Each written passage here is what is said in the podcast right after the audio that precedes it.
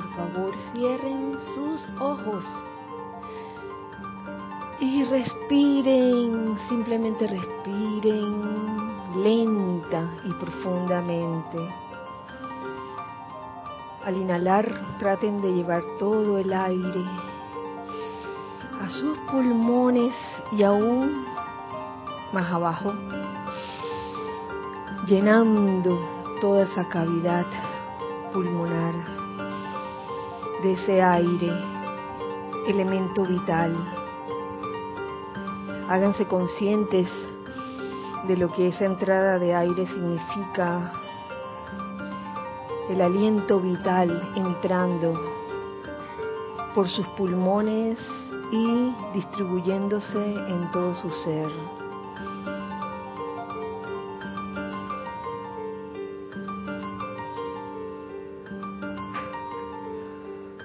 Ahora les pido que relajen, relajen, relajen su cuerpo físico, comenzando por su cabeza, sus hombros, sus brazos, su tronco, sus piernas,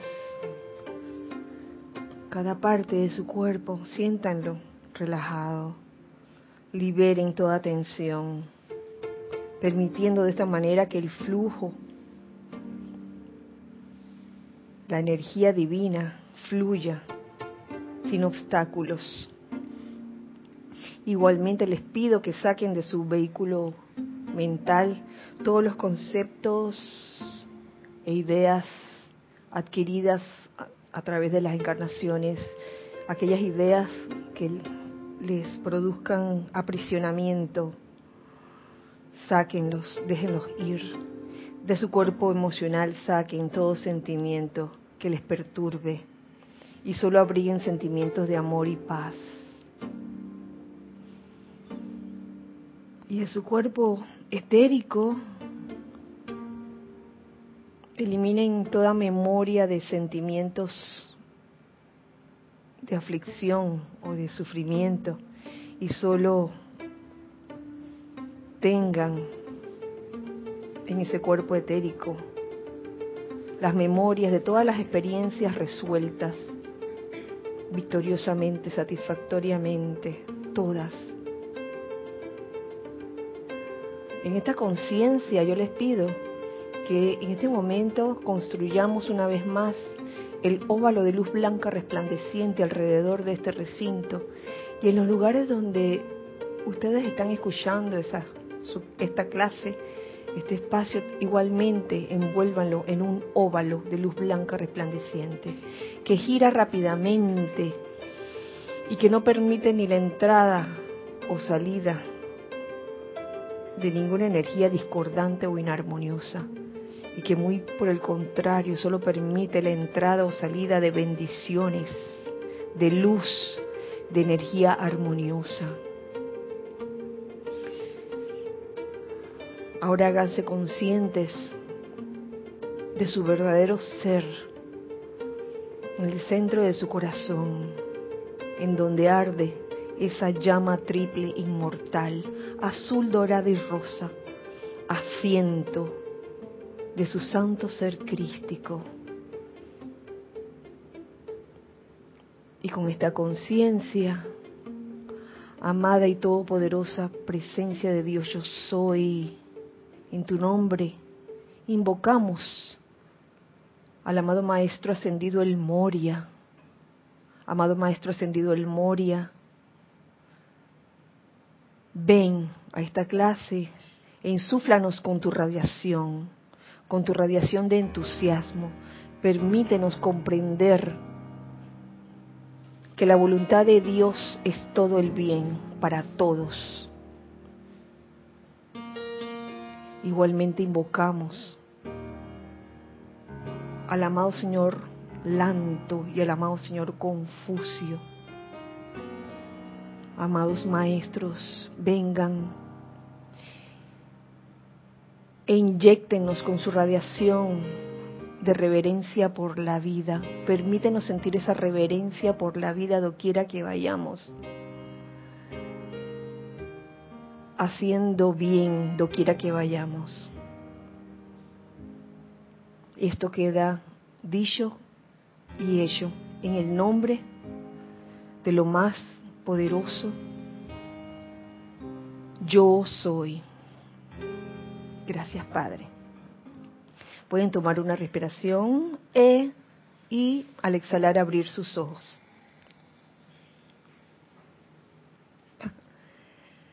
Muy buenas noches, muy feliz día. Pasen adelante. Pasen adelante los que los que llegaron. ¿No? ¿No se abrió la puerta? Me pareció escucharla. Bueno, ¿verdad? Ah, bueno. A lo mejor son de otros reinos que no necesitan abrir la puerta. bueno, Dios les bendice en este hermoso miércoles 27 de junio del año 2018. Eh, soy Kira Yang y este es el espacio de todos nosotros, los hijos del Uno. Les doy las gracias, gracias hijos del Uno que están aquí presentes eh, por estar aquí y no estar en Rusia.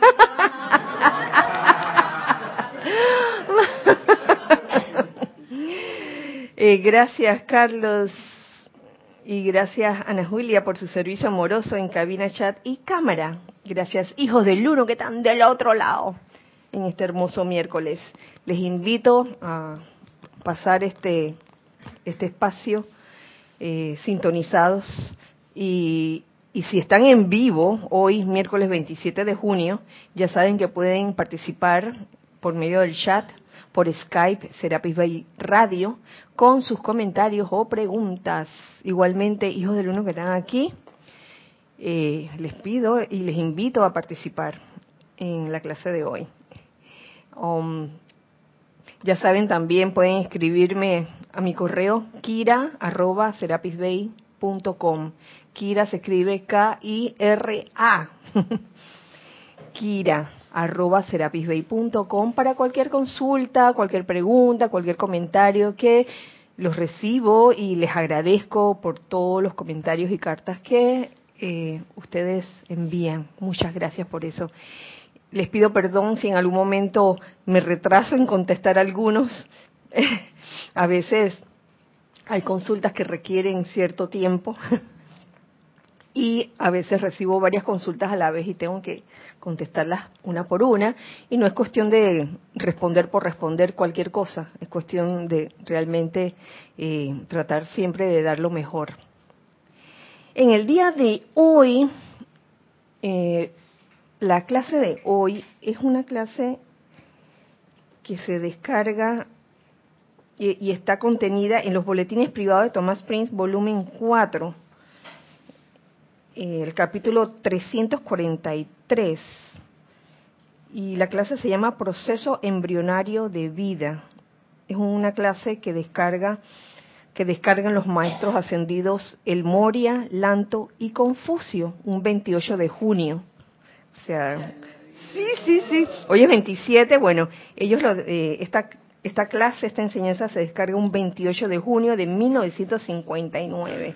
Por algo es ¿Y por qué la escojo? Porque estamos eh, ahora con el retiro del Royal Teton, el templo de la precipitación está activo, está abierto, de seguro, de seguro que sí.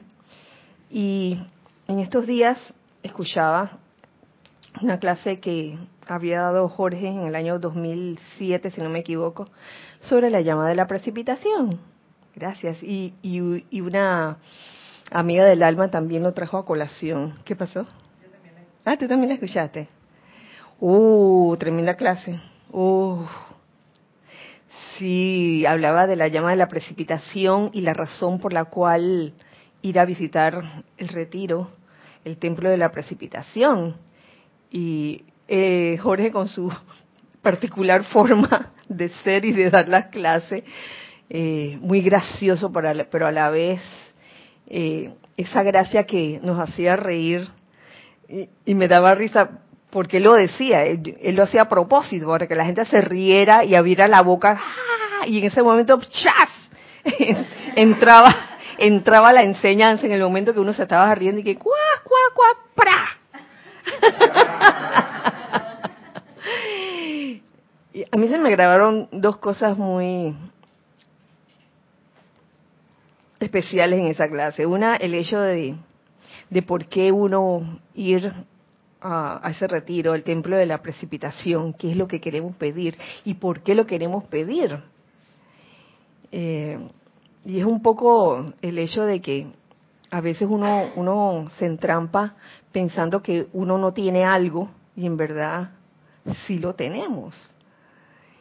Y él, él hacía mención de que, que ibas a pedir, si ibas a pedir lo que otras personas tenían, lo cual me recordó eh, la concavidad de los chakras en algún momento, sobre todo el chakra, creo que em, creo que aquí el del plexo solar, donde donde había cierta glotonería de que lo que quiere, lo que tenga el vecino, eso lo quiero yo. Hasta la mujer del vecino la quiero yo. Por decir un ejemplo, el de abajo, el de abajo ese ejemplo.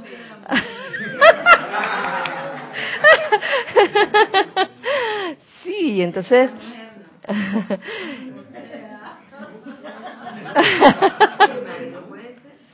ah, ahí, bueno, nos hacía caer en conciencia de qué íbamos a pedir y por qué. ¿Por qué? ¿Mm? Y lo otro que también me gustó mucho era que para entrar a un retiro, creo que era así, no, no se necesitaba saber, se necesitaba ser. Porque a veces uno se quiere llenar quiere llenar el intelecto de mucho conocimiento. No estoy, no estoy diciendo que es malo leer, estoy diciendo que a veces uno se quiere como atarugar de mucho conocimiento y piensa que así va a llenar un requisito para presentarse en un retiro. Y la cosa no es así, es ser, ser. Incluso aquí, en esta encarnación, en este plano, lo que nos corresponde no es tanto saber, saber, saber, sino ser y sabemos dónde está esa seidad, buscando adentro. Em, y se dice una y otra vez, busca adentro, busca adentro, busca adentro lo que tú eres, lo que tú realmente eres. Quiero compartir con ustedes las primeras líneas,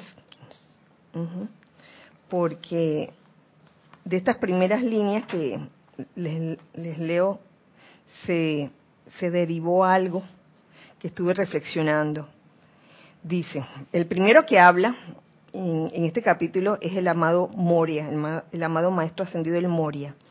Dice así, tengo la alegría, el privilegio y el honor de traerles hoy las palabras de nuestro amado Confucio, pero me gustaría decir algo al haber siempre disfrutado de la oportunidad de tender mi mano a mis coservidores aquí en el planeta Tierra. Confucio, al ser, como dicen, un tipo de persona reservada, requiere quizás de la asistencia de mis energías para darle el ímpetu apropiado al tratar con la humanidad. Yo me las he habido con la humanidad, oh durante un largo, largo tiempo, nos dice el maestro. Y en ese servicio he aprendido que hasta el chela no ascendido más sincero, a veces se torna renuente a cualquier cambio, aunque sea para su propio bien y adelanto. Aunque sea para su propio bien y adelanto. Eh, habla de, de chelas no sentidos. Y aquí, mira, yo me, me siento aludida también. Sea o no chela, ustedes también. En ese paquete, chelas, hasta en chelas más sinceros, puede haber esa actitud de renuencia hacia el cambio. Esto me hizo como un clic, me hizo un clic así porque entonces de allí derivé lo siguiente. Y todo esto tiene que ver también con eso que trabajan el amado señor Confucio, el amado señor Lanto, pero me voy más para atrás con el, amado señor Gautama, que ha, estado rondando, ha estado rondando, por lo menos la radiación se ha sentido. Y es el, esa enseñanza del camino del medio, ni al extremo extremo izquierdo ni al extremo extremo derecho, sino el camino del medio, es el camino, el sendero que deberíamos todos recorrer. Pero yo sé que en ese proceso a veces nos vamos muy para la derecha o a veces nos vamos muy para la izquierda. Y aquí hice como una especie de, de, tabla mental que les pido que ustedes también hagan. De un lado, bien al extremo, la rigidez. Especialmente cuando hay renuencia al cambio, suele haber rigidez, rigidez de un lado. Yo me ponía a pensar, ¿qué habrá del otro lado, en el otro extremo? Y después de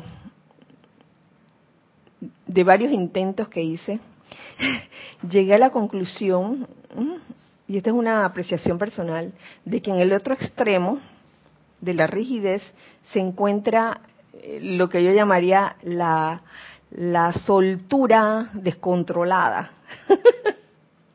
soltura desbocada, lo puse. Soltura desbocada. Me acordaba de, de, los caballos desbocados, que es la personalidad que a veces se desboca y le llamamos, le llamábamos en su tiempo los caballos desbocados. de un lado la rigidez y de un lado la soltura desbocada. Y en el centro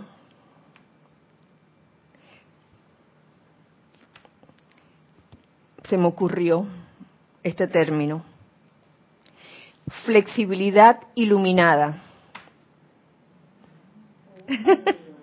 Rigidez soltura desbocada, flexibilidad iluminada. Estamos ahí, Vicky. Mm, a ver, se me ocurren varios ejemplos.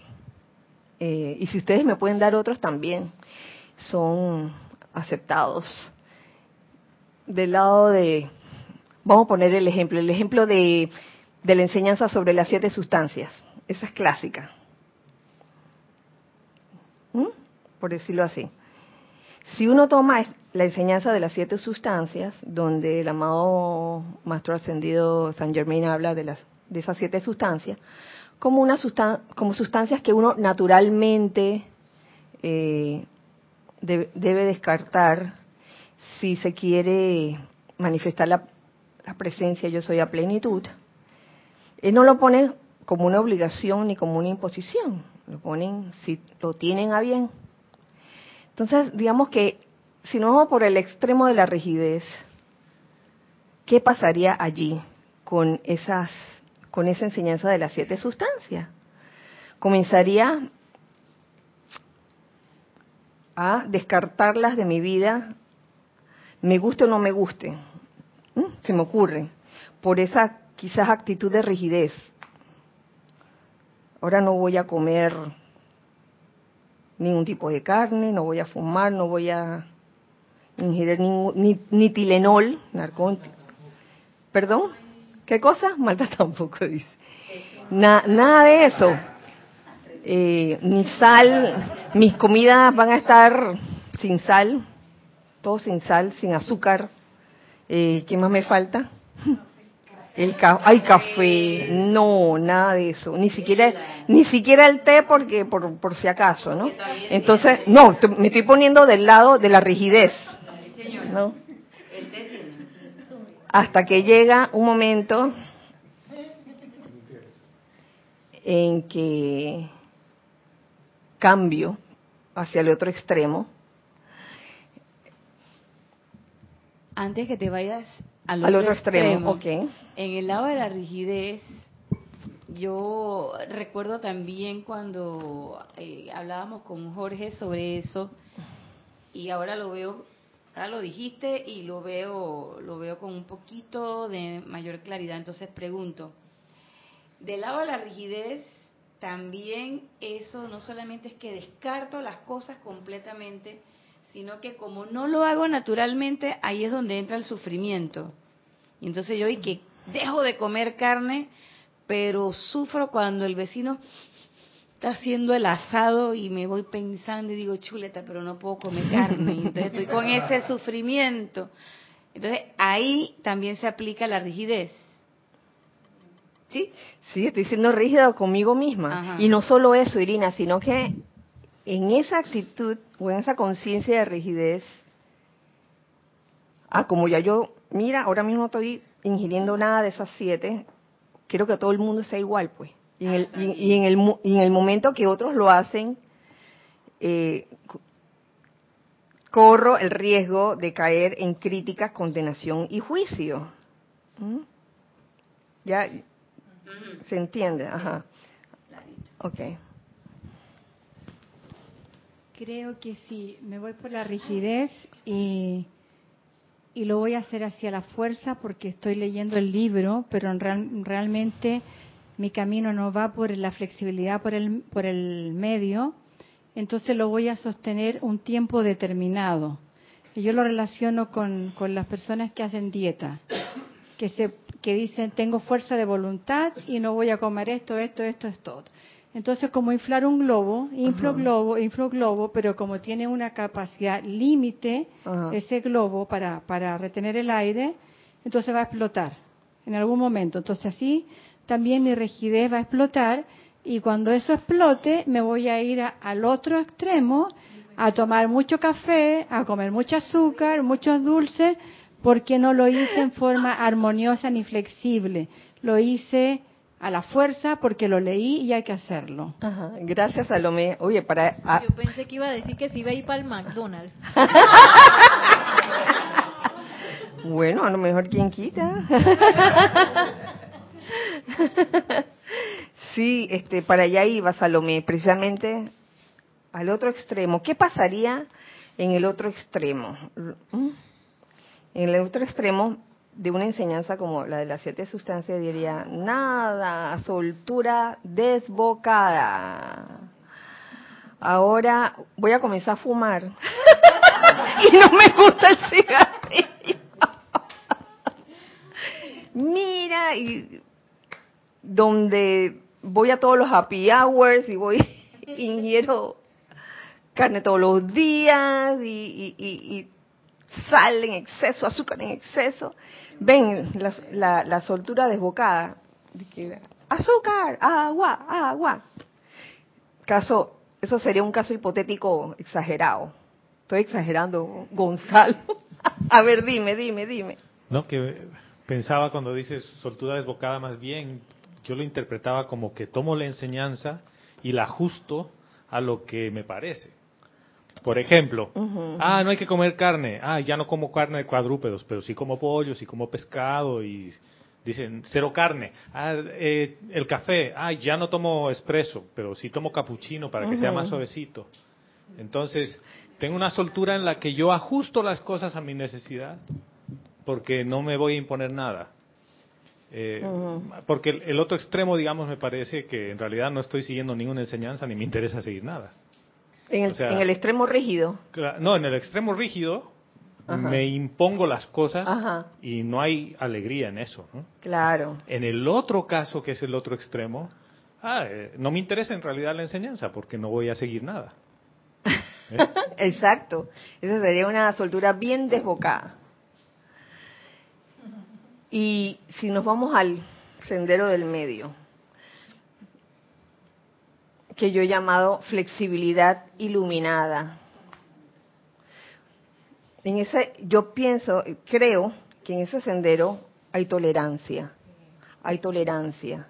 Si tú alcanzaste eh, de esas siete sustancias, ya vas por cuatro sustancias que has podido realmente eliminar de tu vida, eh, y ves a los demás que todavía lo consumen, no es, no es razón para, para estarlos criticando, ¿no? Yo, yo creo que ese, esa actitud del medio de la flexibilidad iluminada te permite ser tolerante con los demás sobre todo y comprender que cada uno tiene su ritmo. ¿Qué pasó, Cris? Que me miras así como de que extrañado. ¿Está rara la cosa? Ah, ya. No, si está rara, dime. Ah, es que no ves bien. es que me miran con unos ojos así como de chinito y que... Yo dije, ¿será que no...?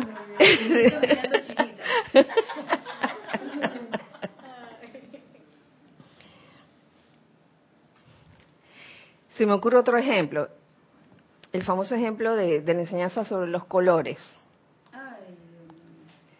Color negro y rojo o los colores, los colores. Eso también he observado que eh, ha sido recibido con posturas bien rígidas. ¿Mm? Tan rígidas que en un momento dado un- una persona que, que puede estar en la enseñanza no permite que sus familiares vistan de negro ni de rojo. Eso sería un ejemplo, ¿no? Entonces, eh, irse al otro extremo, la soltura desbocada, que no, que no le hace caso a la enseñanza, diría, hombre, yo me he visto como me da mi gana. O sea, y no está, con- no está consciente en ese momento de que en, este, en esa enseñanza específica de los colores, los colores tienen diferentes vibraciones. ¿Mm? ¿Qué sería la flexibilidad iluminada allí? Comprender que no todo el mundo tiene que pensar como tú y no estar criticando o condenando a los que están vistiendo de negro o de rojo. Por ejemplo, ajá, por ejemplo, lo- los eh, cuando vemos una obra de teatro que vemos al, al, al equipo, el, no de fútbol no, al equipo que de backstage usualmente visten de negro, pero es como para pasar desapercibidos. Todo tiene su momento. O en el momento que nosotros también filmamos los, los tesoros de Shakespeare, que muchos de esos tesoros los filmamos vestidos de negro. No nos vamos a poner rígido de que no se puede vestir de negro. ¿Mm? A ver, Gonzalo. Sí, veo que la flexibilidad iluminada, como le llamas, que tiene una dosis grande de discernimiento. Así es. Si soy miembro de un coro y la vestimenta es color negro, o renuncio al coro o, o disierno y voy vestido de negro. Ajá. O juego para la selección de Panamá y digo, ¿saben qué? Yo solo juego cuando usan la camiseta blanca, porque la roja yo no me he visto roja. Imagínate. O sea, es, es como que hay que tener discernimiento con las cosas. Te invitan a una reunión oficial de, de la alta diplomacia y es requerido que vayas de smoking negro. Ajá. Dices, ah, no, yo no voy. Entonces, claro, y, no, y es claro. O sea, es martes, voy rosado, ¿no? Y es, es un tema de discernimiento, porque Claro. que te vistas un día de negro no te va a hacer nada. O que Claro. un día de rojo. Claro, eso es flexibilidad iluminada, a eso le llamo yo, el sendero del medio. No nos pongamos tan rígidos de que mis hijos no pueden salir de negro ni de rojo. Los chicos de ahora, del color que más visten es de negro. Seamos realistas y no nos vamos a poner intransigentes por eso. Sí, Nelson. Eh, empezando que esta semana que pasó me puse dos días suéter rojo. Una porque no me no tenía ropa. Ay, no Y, tenía y- y mi hermana, mi no, mi- ella estaba de viaje. Ah, y- bueno. Y consumí la ropa. Y mi Se hermana, supo, se supo. mi hermana me salvó porque me regaló un, un suéter rojo. Yo dije que me sentía del Partido Republicano. Entonces, eh, y para el juego, como íbamos para con la familia, que bueno, vamos a llevar algo rojo. No tengo ni suéter de la selección, pero me fui de, la, de Panamá. Pero fui, cuando llegamos a la casa se me olvidó hasta que lo tenía puesto y me puse a hacer un poco de cosas. Y el punto es que uno a veces se pone a pensar que, bueno, si yo me pongo esa ropa me va a atacar el demonio negro o el demonio rojo. Y, y que la fuerza siniestra te va a venir o una radiación. Y es cuestión, como decía hace un rato, de seidad. Que yo soy. En ese momento yo estoy consciente que tengo esa ropa que no es frecuente que yo me la ponga y no me la voy a poner quién sabe en cuánto tiempo, pero fue por... un- sí, mañana, no, mañana tampoco. y, y, y el, el- el- el- sí, yo sé, pero, pero no voy a no voy a ir a un lugar de, de- mañana no voy a un lugar de esto. Pero el punto es que eso no, si yo me, si yo, ¿qué, entonces, ¿qué yo soy? ¿A mí me define la ropa que me pongo o, me, o, me- Claro, o- o yo, o yo estoy consciente de qué yo soy? Sí, Es que Ese todo tiene su punto. momento. así es. Obviamente no vas a llegar al servicio de transmisión de la llama de negro o de rojo. Digo, eso es discernimiento, no vas a llegar así vestido en un servicio de transmisión de la llama o a un ceremonial. Es diferente, o sea, eh, pero a veces uno pudiera irse a los extremos sin eh, consciente o inconscientemente. Claro. Ajá. Kira, yo pienso también que en, siguiendo la línea de, Ne- de- de Nelson, los maestros nos han dado esa enseñanza y dan todas las enseñanzas para que nosotros pongamos atención en cómo está nuestra atención y cómo estamos nosotros mismos con relación a eso. Porque yo puedo incluso, poniendo la, la contraparte, la otra parte de la moneda, yo puedo incluso vestirme todos los días de los colores del día. Y mírame, estoy hoy de rosado, hoy estoy de amarillo, estoy y estoy cero iluminada y cero amorosa. Porque lo que llevo por dentro es una procesión muy grande y lo que tengo es unos pensamientos que de colores no tienen nada. Entonces, como dice Nelson, la ropa no es lo que te hace, porque tú puedes estar vestida muy de blanco, muy de colores de la presencia, pero ¿qué es lo que realmente estás sintiendo? ¿Qué es lo claro. que realmente estás pensando? Y sin embargo, puede estar en una actividad, como dice Gonzalo, que voy a una actividad formal, qué sé yo, donde la exigencia es la El etiqueta. smoking negro y eso. Exactamente. Y sin embargo, yo estoy completamente eh, alineada y estoy tengo mi atención puesta donde la tengo que tener y el negro en ese momento no me determina. Pero hay veces en que nosotros pensamos que es que el color, es que eso, o poniéndolo desde otro punto de vista, ni con rojo ni con negro. El color del día.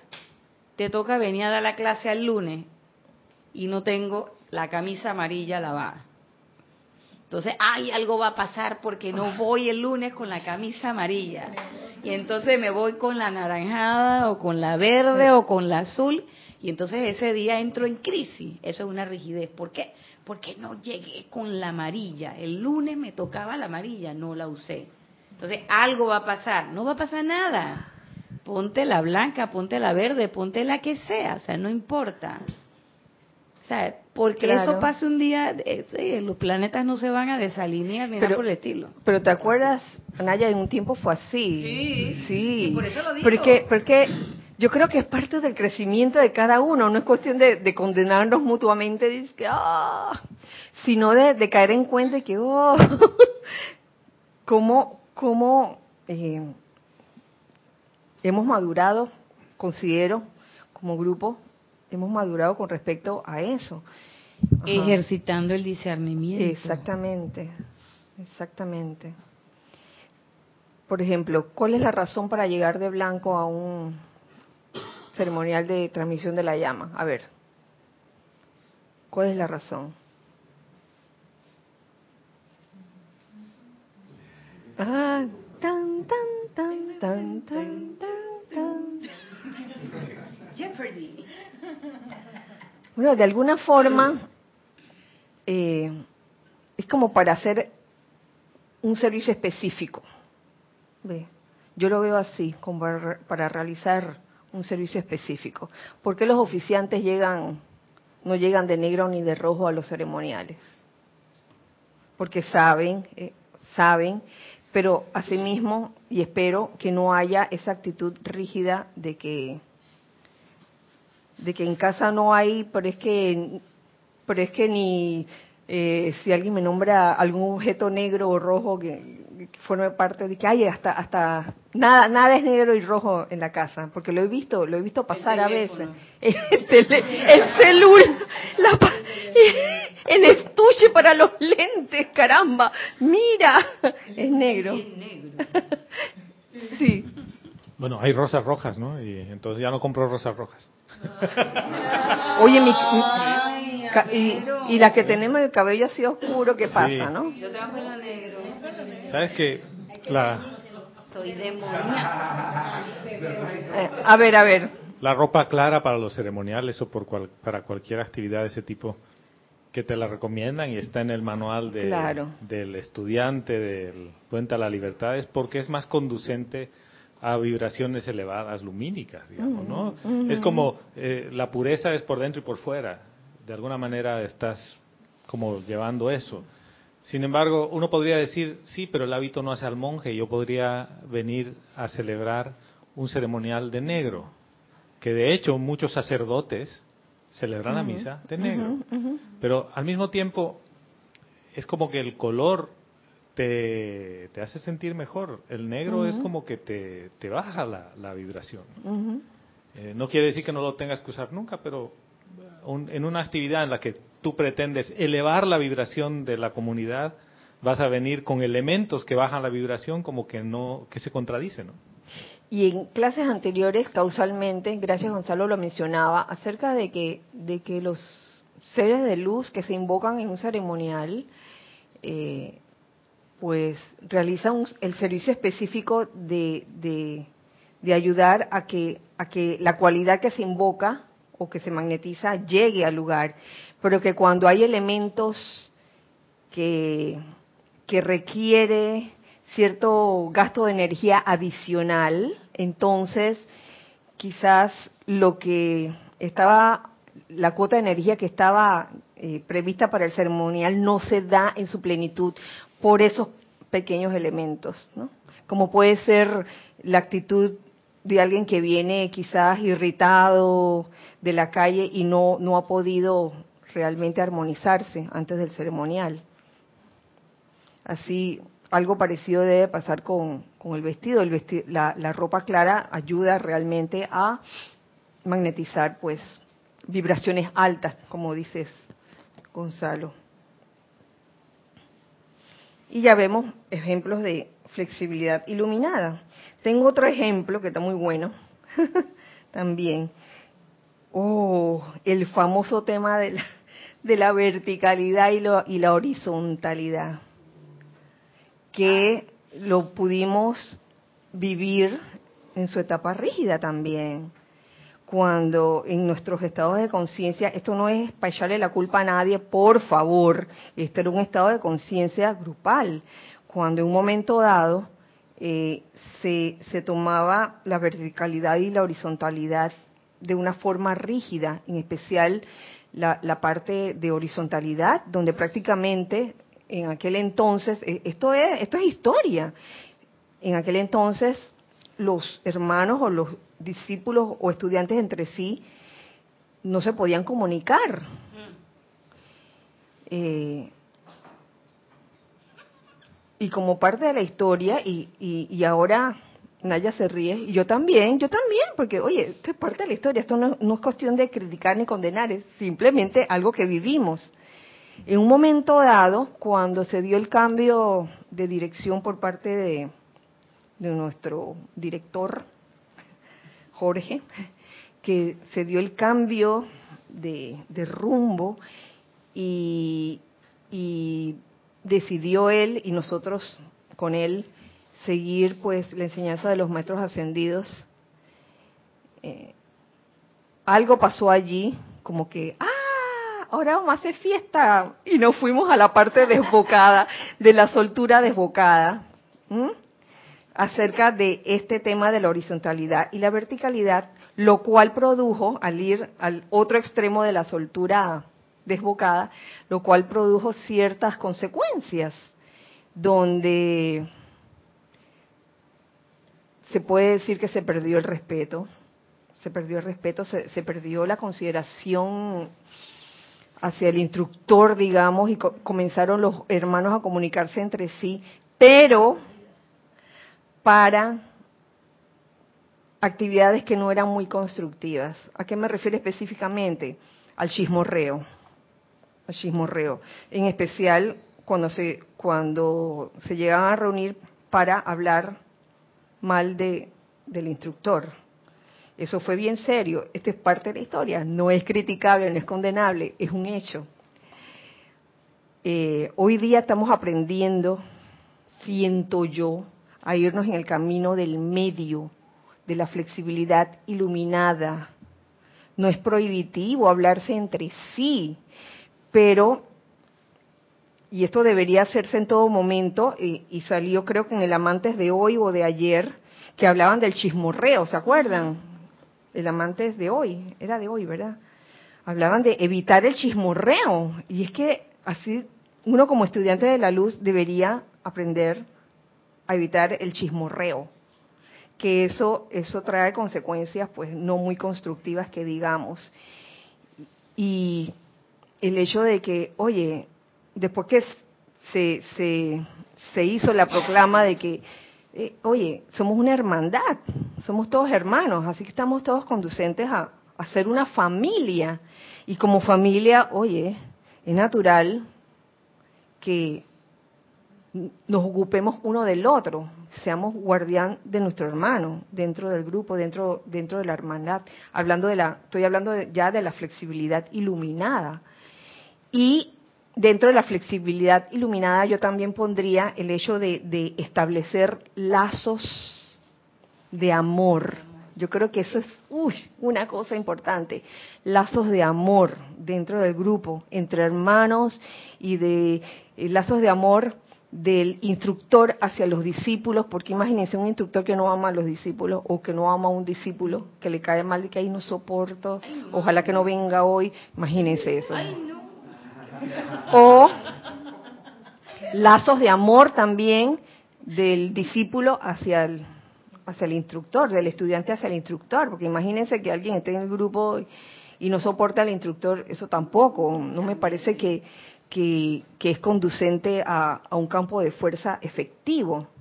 Así que ese lazo de, de amor se debería dar este, entre todos y los, de los discípulos entre sí. Hace rato, hace rato tenemos algo en chat. Gracias, Carlos. Un par de comentarios Ajá. antes de que se pase otro tema. Eh, nos dice este banderito de la plata. Bendiciones para todos. Bendiciones, este. Hola, Kira. Me Hola. da la impresión que la amargura que genera la rigidez termina derivando en la vanagloria de la propia rectitud. Pues sí, la rigidez tiende a eso, a decir, mira, yo lo he logrado, así que ustedes también y el que y el que no lo ha logrado, entonces no no vale nada. ¿eh? Tenemos otro comentario de Gracias, Raúl Nieblas de Cabo México. Bendiciones a todos los presentes. Bendiciones. Bendiciones para ti, Raúl. Kira, imagina en un viaje en barco y que empieza a hundirse y la tripulación reparte salvavidas rojos. Ni, de... Ni decir mejor me ahogo antes de usar algo rojo.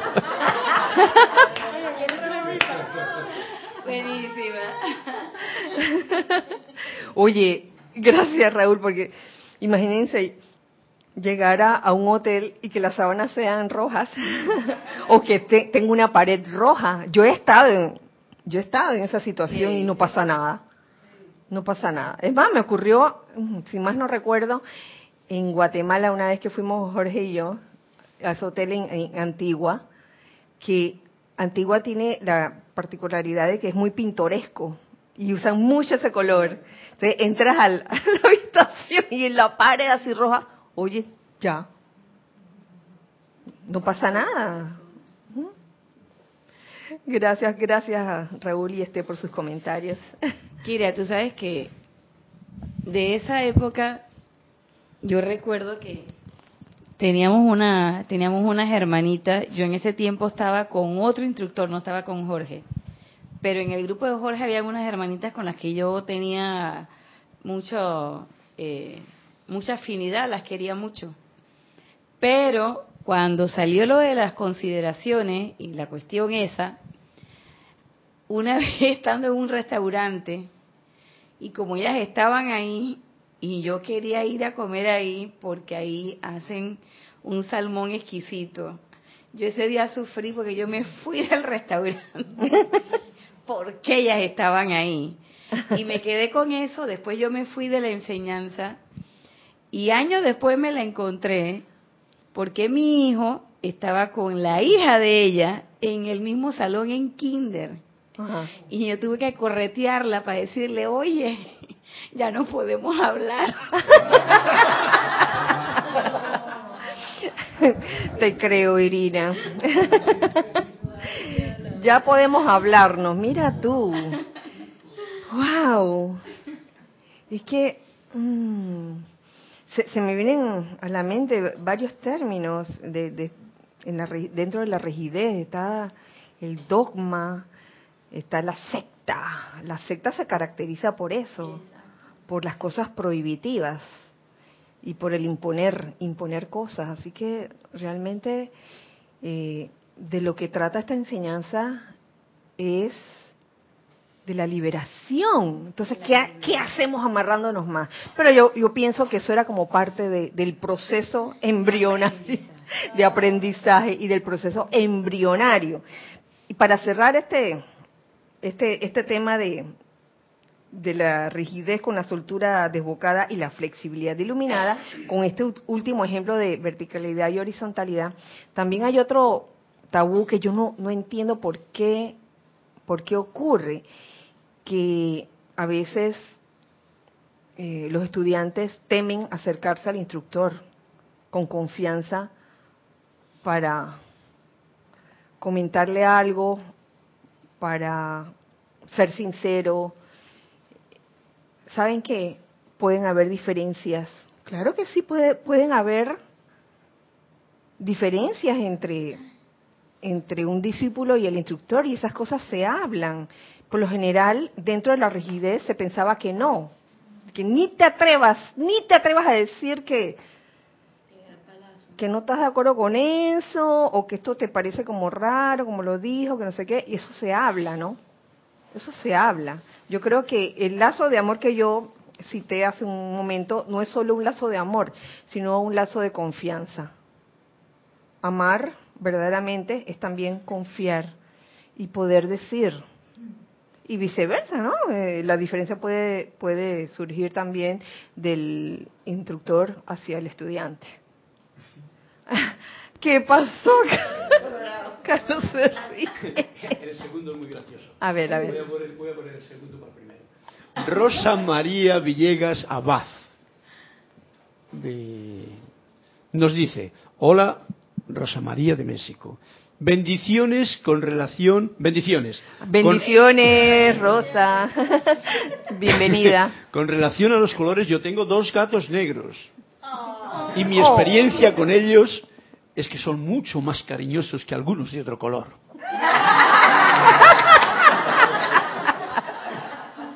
Ay, válido tu comentario, porque imagínense que, que, que alguien con actitud rígida pensara de que yo nada más puedo tener mascotas que no sean ni, ni negrito ni nada de eso, por favor. Imagínense, ni grises, y mis schnauzers que eran grises, por favor. Sofi, que hasta por allá que... El- Y la negrita, la negrita de... ¿Cómo se llama tú? CT. Y Lola también, por favor. Elizabeth Aquino de San Carlos, Sí. Uruguay, nos dice, Dios te bendice, Kira, y a todos. Bendiciones para ti, La Elizabeth. verdad, la radiación de amor se siente mucho. Yo soy una agradecida de sen- yo soy una agradecida de sentir el amor de todos mis hermanos y hermanas. Feliz siempre de estar junto a ustedes. Ay, qué linda. Gracias, Elizabeth. Que es Elizabeth Aquino, ¿verdad? Ay, Elizabeth, ¿sabes qué? Me gustaría conocerte. Ojalá algún, ojalá algún día vinieras a Panamá. Sí, claro que sí. Eh, seguimos. A ver. Más adelante, dentro de, la misma enseñanza del maestro Ascendió el Moria, hay algo que también me llama la atención. Él habla del, de un estado. El estado de status quo, como, lo ponen aquí, status quo. Se lo voy a leer ujú, del principio. Al tratar ahora de aprender a utilizar el rayo de la precipitación, surge una necesidad de mejoría, amados míos, una necesidad de mejoría. La mejoría implica cambio, movimiento. No sea que permanezcan ustedes exactamente como están, en un estado de status quo hasta que su alma sea liberada de su cuerpo y regrese a los salones del karma, donde nosotros les, los asignaremos a algún sitio para futuro servicio, de acuerdo a lo que más les convenga. Mm. Yo estuve investigando esa palabra, esa frase, status quo, y según la, la Real Academia de la Lengua, debería ser sin la S, statu quo. Así es. Así. Así es, ¿verdad? Statu quo, que significa estado de cosas de un determinado momento. El estado de, de- de las cosas en un determinado momento. Eh, yo le llamé conciencia de fotografía. Sí, sí, sí, porque porque de repente estás viviendo algo y clac, se, te- se te queda como impregnado o grabado en, en- tus éteres, en tu cuerpo etérico. Y si tienes esa mentalidad rígida, te quedas con eso y no estás dispuesto a cambiar. Y lo que nos sugiere aquí, lo que nos dice aquí el amado Maestro del Moria es que surge una necesidad de mejoría, de cambio, un cambio constante. Si nos quedamos siempre en la fotografía de hace 20 años, Ay, madre. no, porque es que así eran las cosas y así se tiene que quedar, por favor. Y con estos ejemplos que les he dado, ciertas sustancias, color negro y rojo, vertical- verticalidad y horizontalidad, yo creo que han habido cambios. Y el que todavía se ha quedado a como pensábamos hace 25 años. Me fui demasiado. Oye, si ya tenemos que 28 años de aniversario el año pasado. O sea que este año cumplimos 29. ¡Yay! La cuestión es estar dispuesto a cambiar para mejor. Dice el amado Maestro Ascendido del Moria, yo soy interesado primordialmente en aquellos que no, des- que no desean permanecer en un estado de statu quo para siempre, sino que desean progresar espiritual, social, etérica, mental y físicamente en el sendero y ayudar a traer la edad dorada del Maestro Ascendido Saint Germain. ¿Lo ven? Y fíjense que el progreso habla del progreso espiritual por un lado, habla del progreso social también, progreso etérico, que no te quedes siempre con la misma memoria que te causa dolor o un miedo a algo, aprender a reaccionar ante diferente, aprender poco a poco a reaccionar mejor ante las eh, las situaciones que antes te aquejaban. Eh, ayer escuchaba una algo que, decía Carlos en su clase, decía, juzgar cada vez menos, cada vez menos, hasta que llega un punto en que puedas desterrar esa, ese hábito de juzgar en tu vida.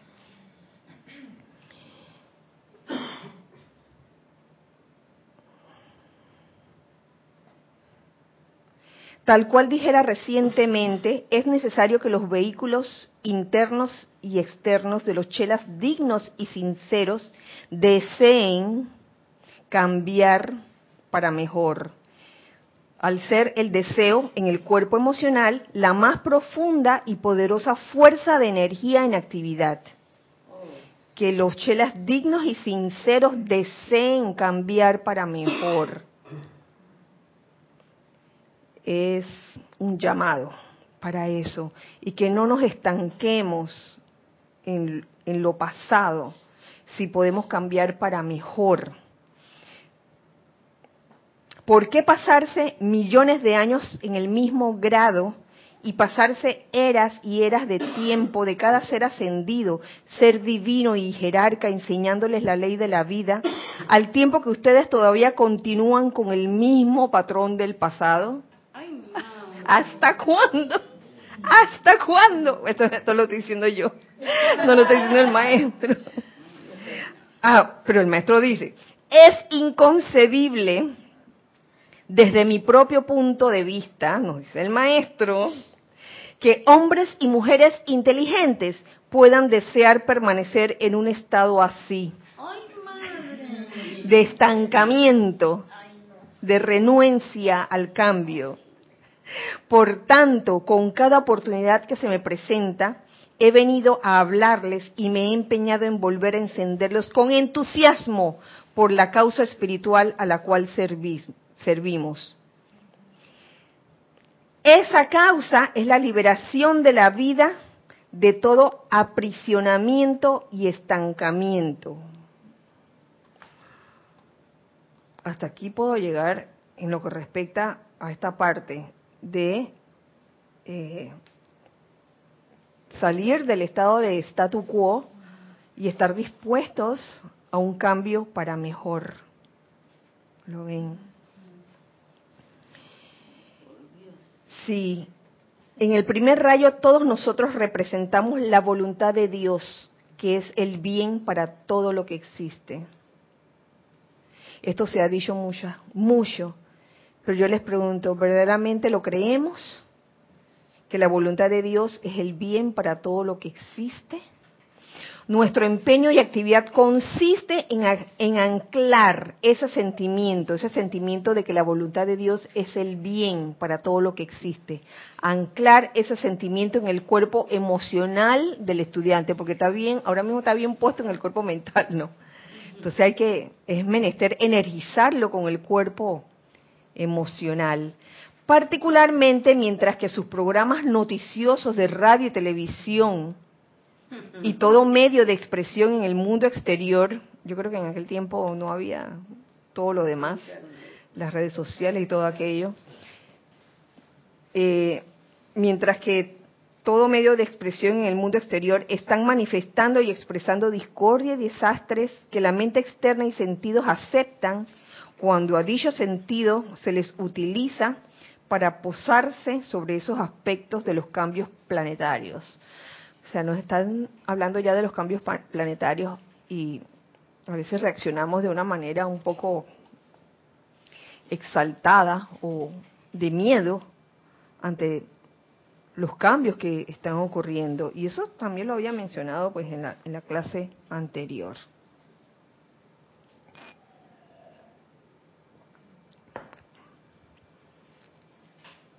Por otro lado,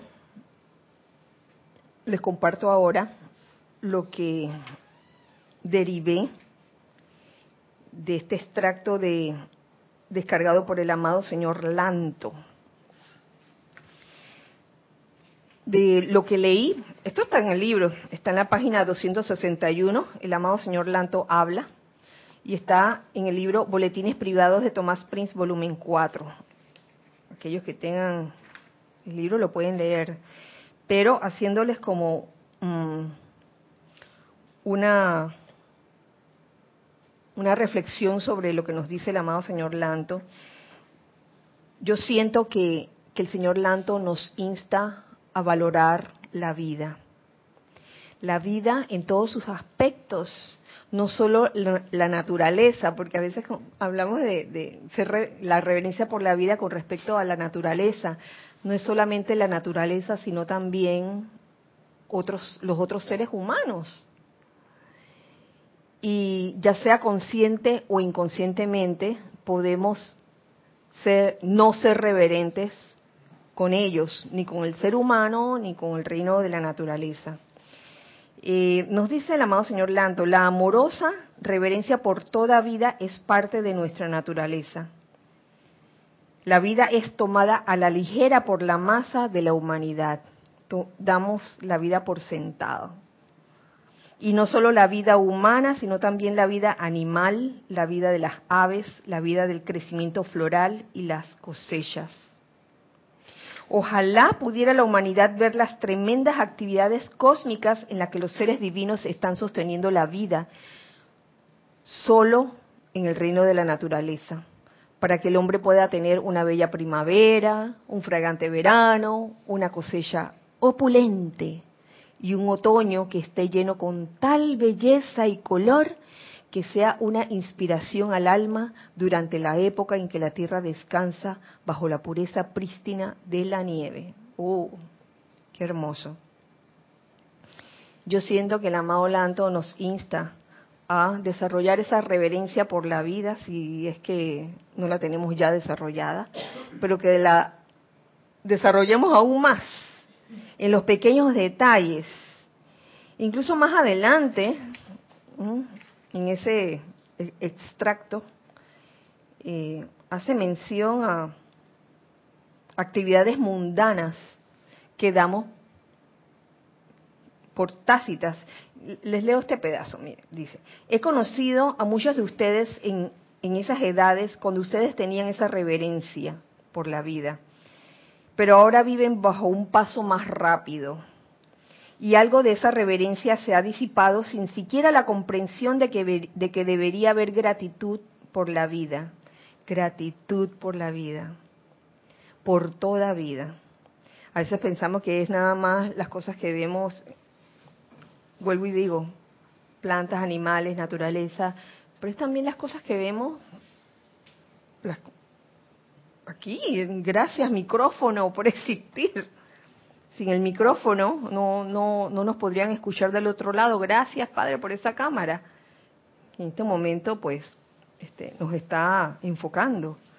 Gracias, gracias Padre, por, por estas lámparas, por todas estas este sistema, por la cabina, gracias Padre, por la silla donde nos sentamos. Y fíjense aquí, el amado Lanto da otros ejemplos de actividades mundanas, dice servicio de correos, servicio de entregas, servicio de comidas, el muchacho que te trae la pizza, el servicio de uno en medio del otro, el servicio de uno en medio del otro. ¿Qué será eso? Cuando, estamos, cuando hay varios sirviendo, varias personas sirviendo y está uno entre varias personas y valorar el servicio. Sí, sí, sí.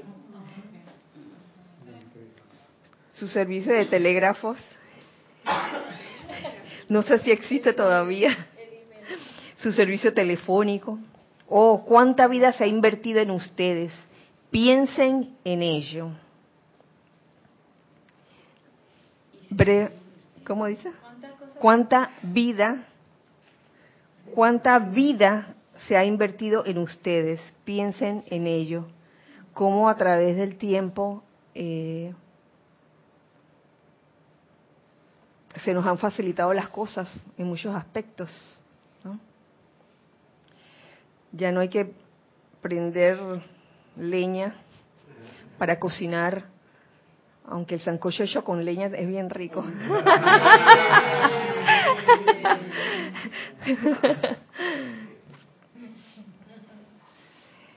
Eh, y finalmente el amado señor Confucio, que también quería, quería compartir con él lo que había, lo que me había llamado la atención el amado señor Confucio habla también y específicamente de lo que es el meollo del capítulo, que es el proceso embrionario de vida y que en verdad este todos comenzamos como un embrión. El universo comienza con un embrión, como un con un embrión. Y, y nos dice así, ¿han ustedes pensado en esto? Alfa y Omega primero crearon una imagen embriónica de este sistema planetario y ese fue su pensamiento forma. Luego, desde esa bella imagen que era el embrión, ellos enviaron su llamado a seres individuales, como las amadas guardianas silenciosas, los Elohim, eh, para crear todos los planetas de ese sistema, ¿no? A partir del embrión. Em, más adelante da el ejemplo de, de cada edad dorada, que se inicia con un embrión de uno o dos seres que pueden ser un avatar, un señor Manú o algún otro ser inspirado dirigido por un gurú maestro ascendido. Entonces, alrededor de ese individuo, de un individuo de esa índole, siempre gravitan otros de afinidad similar, de manera que mientras que el embrión crecía, más células eran añadidas. Individuos interesados en una causa espiritual. De uno surgen muchos. Entonces, a lo que voy es que más adelante el amado señor Confucio nos dice algo que para mí también es como clave. Dice, les digo que para precipitar el bien, una edad dorada o siquiera un objeto personal, ustedes tienen que contar con el poder cohesivo del amor divino. El amor otra vez está ahí. ¿Mm? ¿Se acuerdan que lo mencionamos anteriormente? El amor, el establecer lazos de amor dentro de un grupo, de un campo de fuerza, porque ya yo creo que hemos pasado ese proceso de ser un, grupo de eh, recibir conocimiento y acumular conocimiento a ser un grupo del yo soy. Siempre hemos, o casi siempre, nos hemos referido eh, al grupo como, como el grupo yo soy, no yo sé. Y es bueno eh, dejar ese statu quo de acumular tanto conocimiento y simplemente ser. Ahora no nos vayamos al extremo de la soltura, la soltura.